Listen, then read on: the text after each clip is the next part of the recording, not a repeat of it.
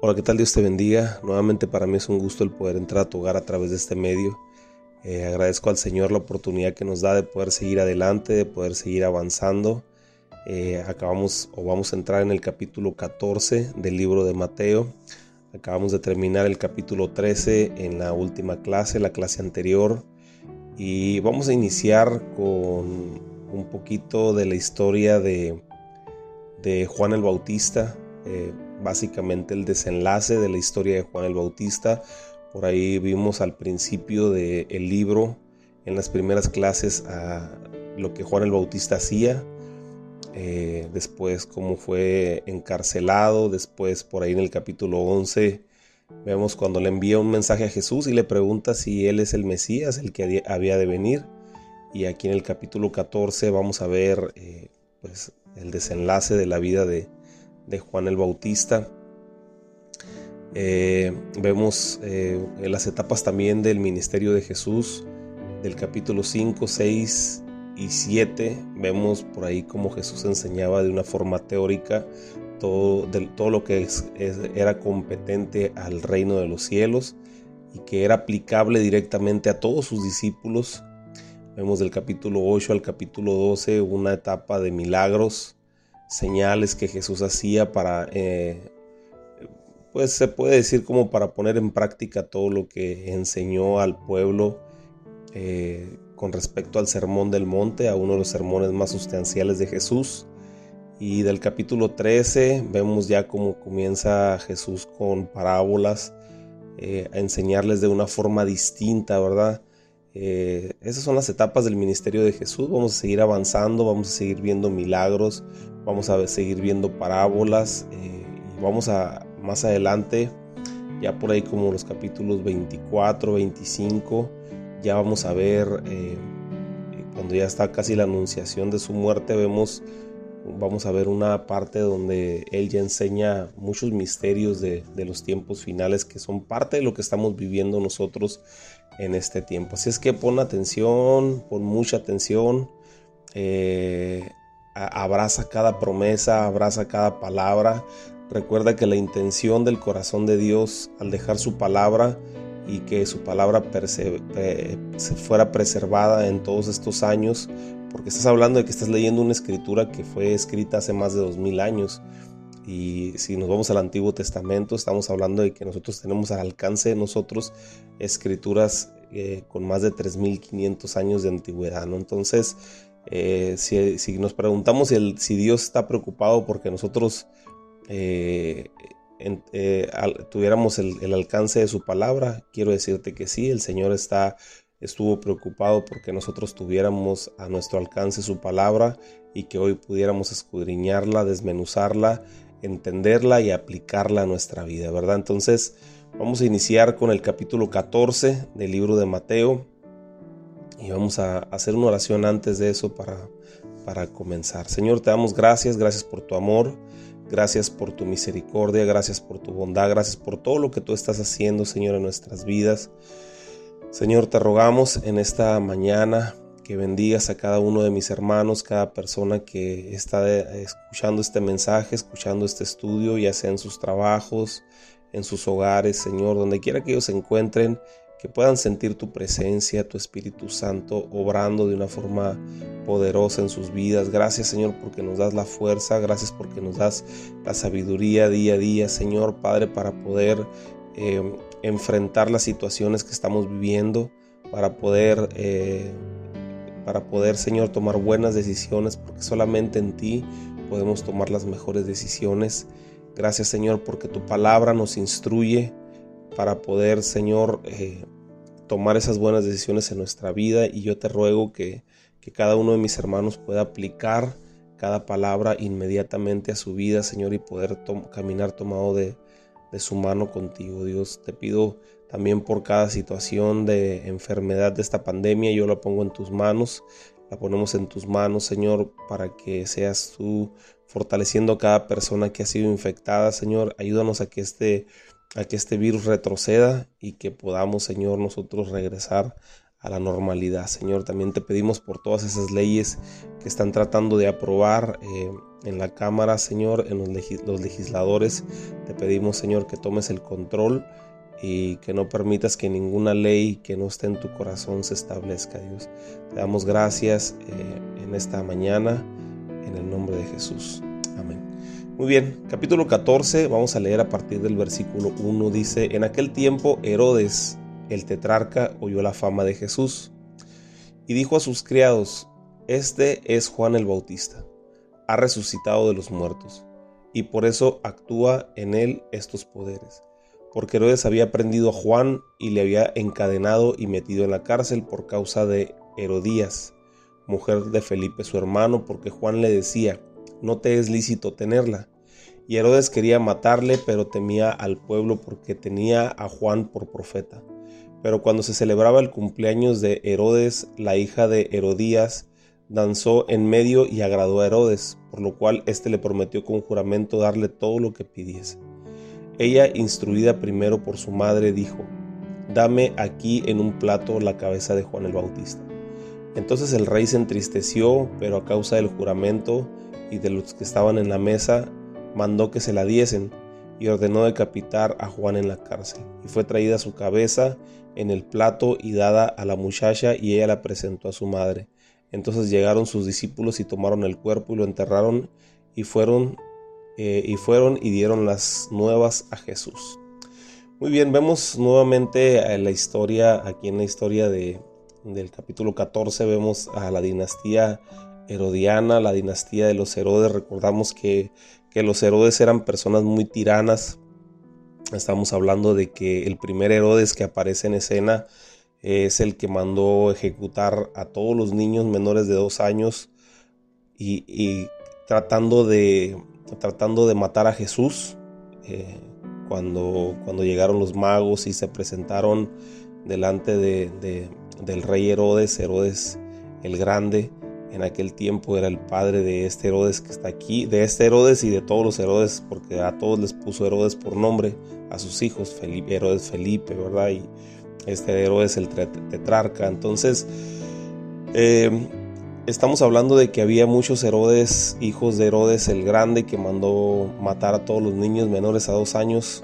Y, hablábamos un poquito de la historia de los herodianos eh, en, los primeros capítulos. Puedes escuchar ahí eh, los, estudios y darte un poquito de referencia con respecto a lo que se habla sobre estos Herodes. Pero eran, personas muy tiranas, eran personas de, un corazón muy endurecido, eh, simpatizantes de la de las tradiciones judías, pero, eh, pero muy fieles a Roma, muy fieles a, la cultura romana, a la, forma de gobernar, eh, muy, muy fieles a todo, lo que, a todo lo que competía política o todo lo que compete a política, eran muy fieles, entonces pues ellos estaban entre dos aguas, ¿no? Tratando de, agradar al, al, pueblo judío, pero también tratando de agradar al pueblo romano, pero su, intención de agradar mucho más al pueblo romano era, era mayor, ¿verdad?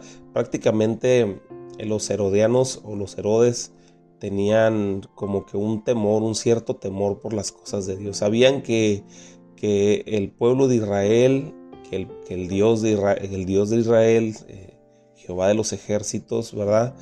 En ese tiempo apenas iba a entrar en escena Jesús. Eh, era un Dios real, un Dios verdadero, un Dios que la historia lo marcaba como aquel que liberó al pueblo de Israel en medio de la cautividad de Egipto. Entonces era un Dios conocido en ese tiempo, temido por los herodianos, pero no tanto porque pues su corazón era tan duro que, cometían muchas, muchas cosas horribles para ese tiempo y para este tiempo todavía.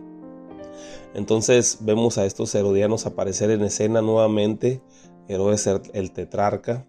Herodes aún no tenía conocimiento de Jesús a ciencia cierta sobre lo que Jesús hacía, su ministerio. Quizás no había escuchado muy bien porque eh, Jesús eh, pues pasaba el tiempo entre, entre, entre el pueblo, ¿verdad? Se puede decir que entre la gente que estaba habitando en las colonias, él, pasaba, en ese, pasaba ese tiempo haciendo esos milagros. Entonces eh, Herodes no tenía el conocimiento de Jesús, no sabía que existía bien, bien, bien. Eh, Pero, pero eh, el libro de Lucas, el Lucas el, eh, que, maneja, alterna esta historia, ¿verdad? El libro de Lucas la maneja en, te voy a decir, maneja el libro de Lucas eh, en el capítulo 9 menciona la historia también paralela a esta, a esta historia. Entonces dice que, que, Herodes procuraba ver a Jesús, ¿verdad? Procuraba verle porque había escuchado de todas las maravillas y todos los milagros y todos los prodigios que había hecho.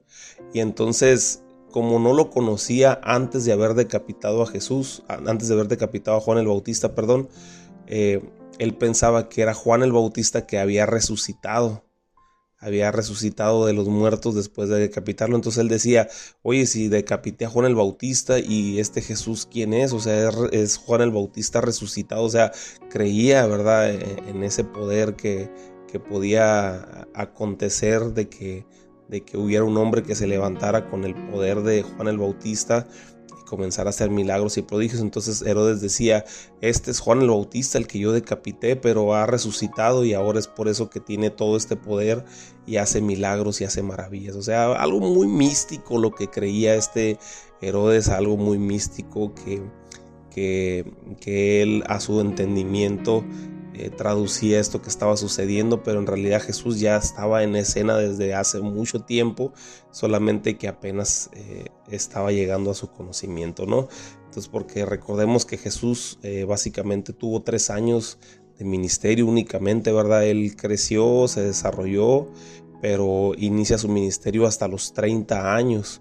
¿Verdad? Para eso Juan el Bautista ya tenía años predicando, ya tenía años compartiendo la venida del Señor, pero cuando Jesús cumple sus 30 años, en ese tiempo él comienza su ministerio que duró tres años y, vemos un, un, primer año donde fue la inauguración de su ministerio, vemos un segundo año donde él creció mucho en popularidad y vemos un tercer año en la vida de Jesús eh, donde hubo mucha oposición, ¿verdad? Ya donde él tenía que esconderse para, para no ser aprendido antes de tiempo, para no ser crucificado antes de tiempo, sino hasta que él terminara de cumplir todo lo que había sido determinado por el Padre para, para que se hiciera en los tres años de ministerio de Jesús. Entonces aquí vemos a un Herodes que, se puede decir descubrió a Jesús, ¿no? Descubrió a ese Jesús.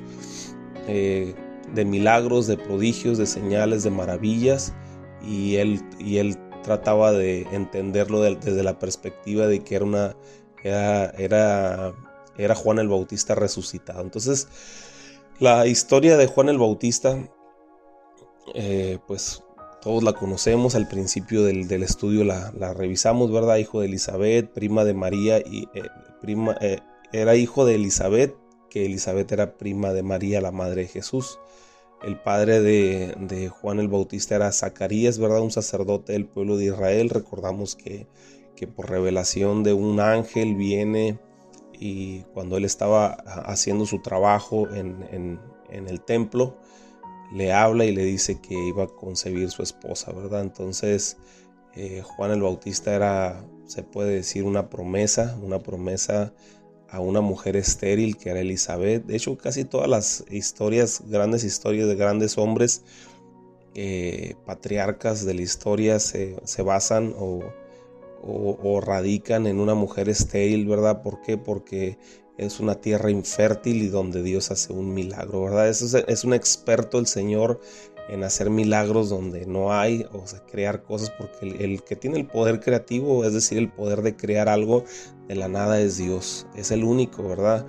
Muchas veces nosotros atravesamos circunstancias en nuestras vidas difíciles y vemos que no tiene solución por ningún lado, como nosotros ya lo analizamos y le buscamos y y tratamos de solucionarlo de muchas maneras y cuando nosotros decimos Señor yo no puedo tú toma el control de todas las cosas toma el control de, esta situación es donde el poder creativo o sea el poder de crear cosas eh, de Dios entra en escena y entonces en nuestra vida se crea una circunstancia que no sabíamos ni siquiera teníamos idea que se podía crear y entonces Dios nos da la solución a ese problema. Entonces eh, regularmente una mujer estéril que hable la Biblia era una mujer que estaba eh, lista para recibir un milagro de parte de Dios. Y era el caso de Elizabeth, la madre de, Juan el Bautista, ¿verdad? Eh, Juan el Bautista tuvo un llamado a preparar el camino del Señor basado en la profecía de Isaías 43. Recordamos que cuando Elizabeth estaba embarazada de Juan el Bautista, dice que llegó María, se llevaban alrededor de seis meses de diferencia de embarazo.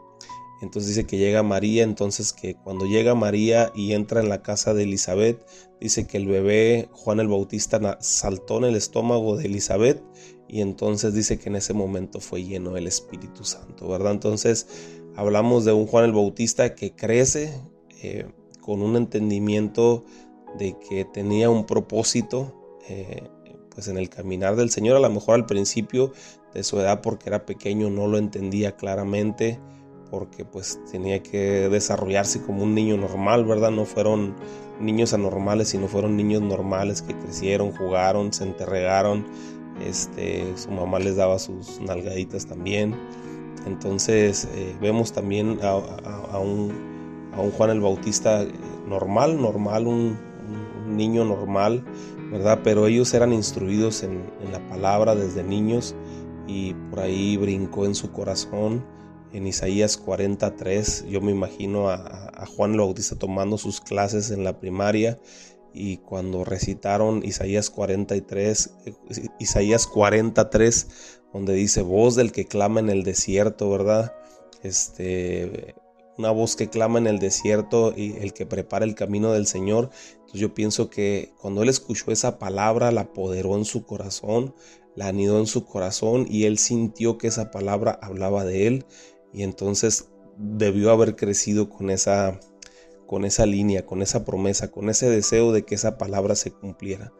Entonces, cuando, cuando conoció a Jesús eh, en el ministerio, ministerialmente hablando, porque pues conocía a Jesús de niño, jugaba con él quizás, porque eran primos, entonces cuando, pero ya cuando, cuando ya estamos hablando ministerialmente, cuando ellos ya empiezan a hacer su labor bíblico que, que nosotros conocemos, ¿verdad? Eh, dice que, Juan el Bautista lo miró y Juan el Bautista estaba bautizando y de repente lo mira llegar y dice, he aquí el Cordero de Dios que quita el pecado del mundo, una revelación que vino por parte del Espíritu Santo para Juan el Bautista y declararlo en frente de sus discípulos, ¿verdad? Recordamos que muchos de los discípulos de Juan el Bautista después se hicieron discípulos de Jesús, quizás Pedro, quizás algunos de los hermanos de bueno, de los, de los de Juan, Zebedeo y esos apóstoles, eh, caminaron, caminaron en algún tiempo con, con Juan el Bautista y después cuando conocieron a Jesús se fueron hacia, hacia el ministerio de Jesús, ¿verdad? Pero como no era competencia, como muchas veces se mira, ¿verdad? Juan el Bautista no tenía problema y Jesús los usó para, para poder eh, cumplir el ministerio que tenía aquí en la tierra, ¿no? Entonces, por obra del Espíritu Santo, por, por, revelación más bien del Espíritu Santo, Juan el Bautista reconoce a Jesús, ¿no? Entonces, vemos un ministerio de Juan el Bautista muy rudo, un ministerio de Juan el Bautista muy tenaz, ya que parte de lo que él hacía era confrontar a las autoridades, ¿verdad? No, no era nada más al pueblo, no era nada más a, la, a, las, a las personas de las colonias, ¿verdad? Vemos a, un Juan el Bautista confrontando de una forma dura al gobierno, ¿verdad? A los, a los Herodes, porque él les decía lo que, lo que pues venía de parte de Dios. Recordamos que los Herodes eran simpatizantes con la cultura judía, aunque no eran judíos de nacimiento y, ellos pues recibían eh, eh, de alguna manera la corrección que les daba Juan el Bautista, ¿no? Estos Herodes. Entonces, este, en el ministerio de Juan el Bautista lo llevó a tener muchos seguidores, pero también muchas personas que lo, que lo odiaron, ¿no? Eh, Herodes se une en el capítulo 6 de Marcos, Marcos capítulo 6, que es otro, otro evangelista que eh, relata la historia esta, dice que Herodes lo tenía en un gran concepto a Juan el Bautista. De hecho, dice que, las palabras que, Juan el Bautista le decía a Herodes, aunque eran palabras duras, dice que les, le gustaban, que las, escuchaban con, las escuchaba con agrado. Esto quiere decir que la llenura del Espíritu Santo de Juan el Bautista era transmitida a través de sus palabras y, Herodes la, la, escuchaba con agrado, le gustaba recibirla.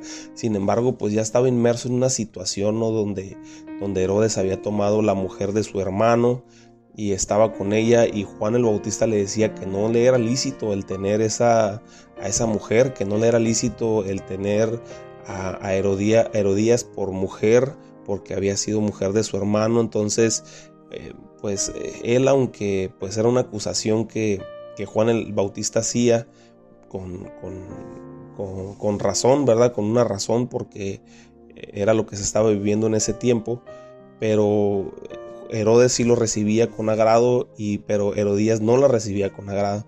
Entonces la que tenía pleito o enojo pues era, era la mujer de Herodes, ¿no? Ella era la que quería destruir a Juan el Bautista y al final del camino lo logró, ¿no? Al final del camino eh, se cumplió este deseo del corazón de, de Herodías, pero bueno, yo pienso que todo es parte de lo que, de lo que ya estaba destinado para Juan el Bautista. No vemos un, un desenlace de Juan el Bautista y pues si nosotros lo viéramos desde un punto, un punto terrenal, nosotros creyéramos que el mal triunfó sobre el bien, ¿no? El mal eh, se salió con la suya y, pues quisiéramos nosotros ir con, con, Herodías, la mujer de Herodes, y apretarle el cuello y decirle por qué mandaste matar a Juan el Bautista, ¿no? Pero, pero sin embargo nosotros vemos que Juan el Bautista ya había terminado su ministerio.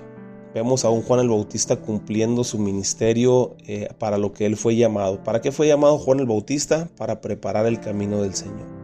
El Señor Jesús ya había iniciado su ministerio, ya había pasado el tiempo de la inauguración de su ministerio, ya estaba en el proceso de la popularidad, ¿verdad? No, no era lo que buscaba Jesús, pero se hizo famoso por, a causa de los milagros de, la predicación del reino Juan el Bautista prácticamente ya había cumplido su ministerio. Imagínate lo precioso de nosotros de saber que ya hemos cumplido nuestra, nuestro propósito en la tierra, que ya, cumplimos nuestro propósito en esta vida y que nos podemos ir eh, tranquilos, nos podemos ir a gusto sabiendo que lo que vinimos a hacer a esta tierra ya está culminado, ¿no? Aquí vemos en el capítulo 11 cuando Juan el Bautista le pregunta a Jesús, le pregunta, si él era el Mesías, si él era el que había de venir.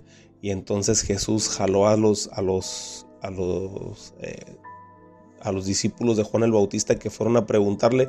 Recordamos la escena esta rápidamente. Juan el Bautista estaba en la cárcel, ya tenía tiempo en la cárcel. Y entonces dice que Juan el Bautista tenía discípulos fieles y lo iban y lo visitaban. Y entonces dice que le dijo, vayan y pregúntenle a Jesús si él es el que ha de venir o esperamos a otro. Entonces Juan el Bautista eh, pues necesitaba estar seguro, ¿verdad? Estar seguro para conocer el desenlace de su vida en prisión, ¿verdad? ¿Por qué? Porque una vez que caía en la prisión él sabía o que iba a pasar toda su vida en la cárcel o que pues iba a ser muerto, ¿no? Él ya sabía que no había muchas opciones. Si no era Jesús, él sabía, yo me imagino que él sabía en su corazón que de alguna manera Dios lo iba a librar de esa prisión pero cuando manda a los discípulos, a sus discípulos, a preguntarle a, Juan, a Jesús, le dice si él es el que había de venir y los discípulos miraron y Jesús les dijo, mira, vengan. Y entonces Jesús sanó enfermos, limpió leprosos, restauró paralíticos, este, hizo muchos milagros, muchos prodigios, muchas señales.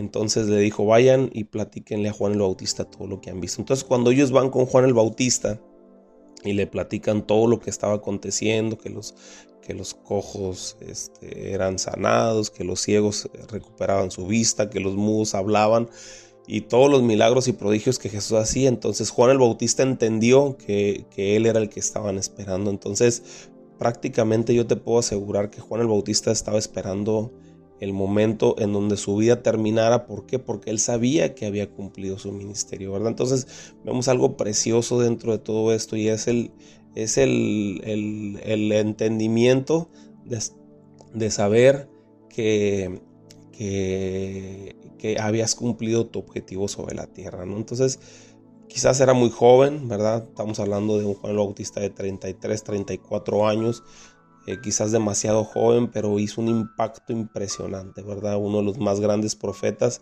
Jesús lo menciona como uno de los profetas eh, el último profeta del Antiguo Testamento, ¿verdad? El último profeta, el más grande de los profetas, ¿verdad? Antes de, del ministerio de Jesús. Y pues yo pienso que es algo digno de honrar, de, de, Juan el Bautista, como dice la palabra, honra a quien honra merece. Creo que, que Juan el Bautista es un gran hombre, fue un gran hombre, una persona eh, también donde nosotros podemos rescatar mucho para aplicarlo a nuestra vida. Eh, Jesús honraba, honró su ministerio, hablando de él también, ¿verdad? Hablando de lo que, de lo que Juan el Bautista hizo cuando eh, por ahí en, el, en capítulos anteriores estudiábamos cuando Jesús le preguntaba a la gente qué es lo que salieron a, ver al desierto. Salieron a, ver a una persona bien vestida. No, fueron a ver a Juan el Bautista, un hombre tenaz, un hombre listo para, para morir por la causa del ministerio, para, para compartir el mensaje de salvación, para preparar el camino. No fueron a ver a una persona con lujos, con riquezas, una persona que comía los mejores manjares. Él, eh, salieron a ver a un profeta, un profeta porque así lo mencionó Jesús. Salieron a ver a un profeta, honró el ministerio de, de Juan el Bautista Jesús, ¿verdad? Entonces, qué cosa tan más tremenda nosotros, ¿verdad? Poder ser reconocidos por, por alguien tan grande como Jesús, alguien tan grande como Dios mismo, ¿verdad? En nuestro ministerio, en nuestra vida, en nuestro caminar, cumplir nuestro objetivo aquí en la tierra. Y quiero decirte que tú y yo tenemos un objetivo aquí en la tierra. Un gran objetivo que a lo mejor eh, nadie sabe ni cuánto tiempo vayamos a vivir aquí en la tierra o, cuántos días han sido determinados para nosotros, para ti, para mí, para cada uno de nosotros. Pero algo que sí te puedo decir es que tenemos, todos nosotros tenemos un llamamiento y es a compartir el mensaje de salvación a todas las personas. Como dice la palabra eh, eh, en la gran comisión, dice que, vayamos y hagamos discípulos a todas las naciones, ¿verdad?